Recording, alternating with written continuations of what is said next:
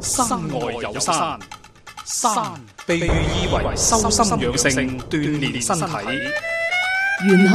涵蓋時空宇宙嘅萬事萬物，世間萬象自有其時色。經在羊城，蘇敬路文。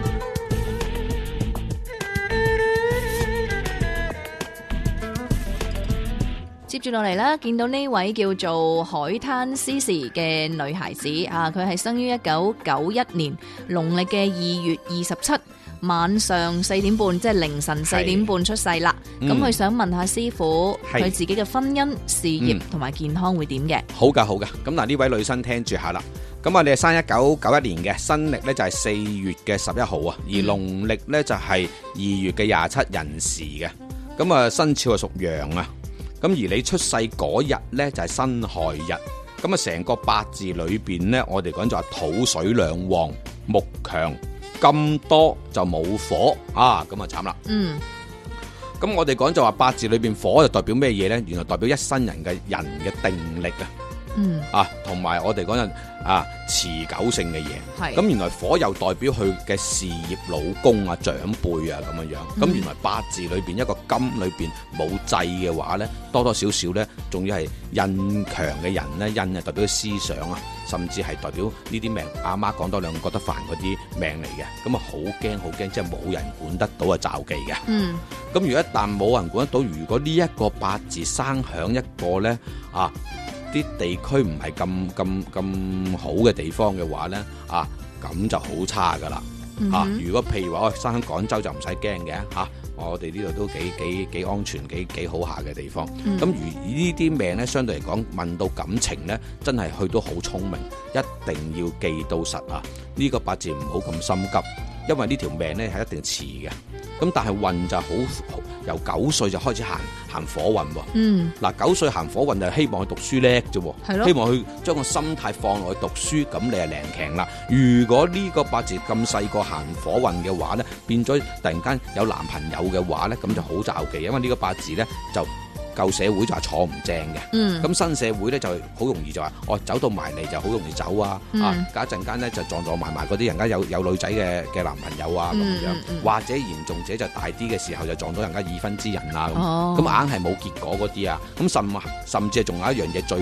最唔理想嘅就係傷佢身體嘅係咩嘢咧？就唔係佢自身身體有咩問題，嗯，就驚就驚就點啊？佢水旺啊，水就代表佢啲仔女啊。哦，而且仲要生喺農曆三月啦，啊我哋講就話水係個墓庫嘅位置，咁而且仲係有刑沖嘅話呢，通常呢啲呢就好容易會流失啦，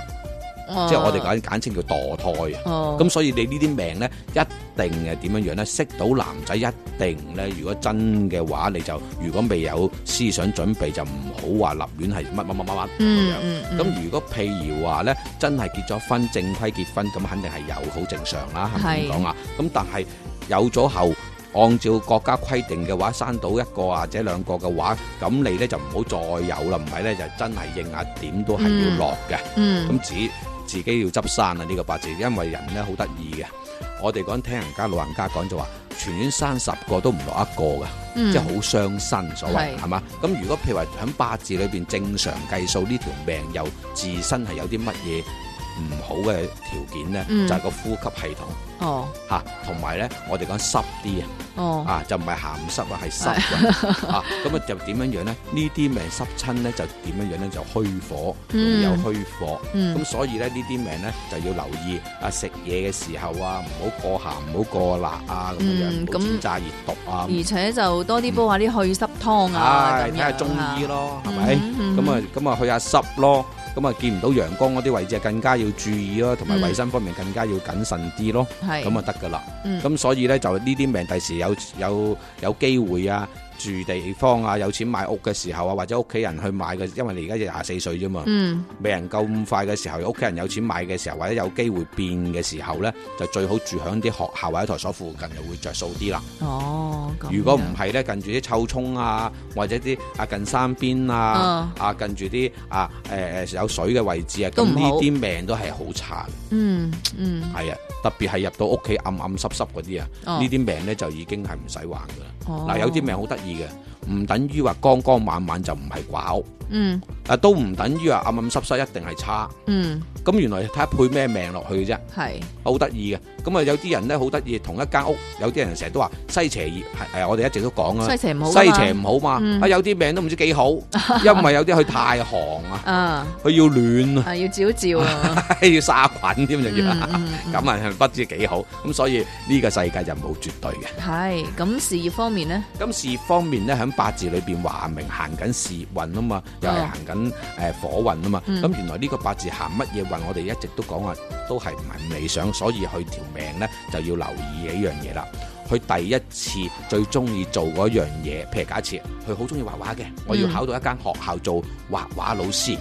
哦，咁原來咧係第一單嘢一定唔會俾佢如願得上嗯呢條命。哦咁點解咁講呢？因為喺佢八字裏邊呢，就而家啱啱廿四歲，哦該畢業就畢咗業啦，係係咪？唔畢業之前提前嘅話，已經認數嗰啲嘢。嗯咁所以呢，喺佢八字裏邊呢，有一樣嘢唔好嘅就係話呢，留意，因為喺佢佢呢度睇就話哦，唔算話好富裕一個八字，嗯即係家庭啊。咁如果既然係咁嘅話，點解佢八字又出現話居所不定？咁即係只能係做嘢地方唔穩定啫。嗯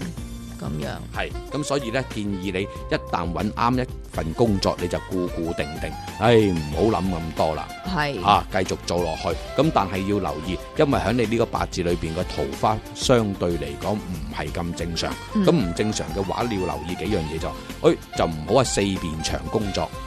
咁咩叫四面牆工作呢？嗱，有啲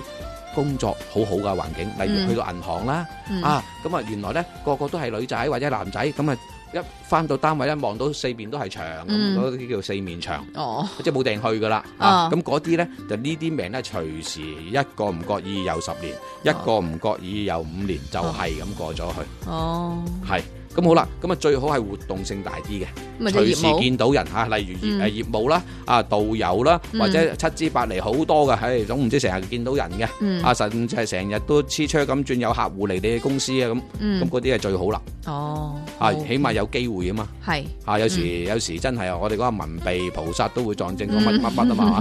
啊咁樣樣。好咁啊，聽下啊師傅講下啦嚇，自己選擇啦。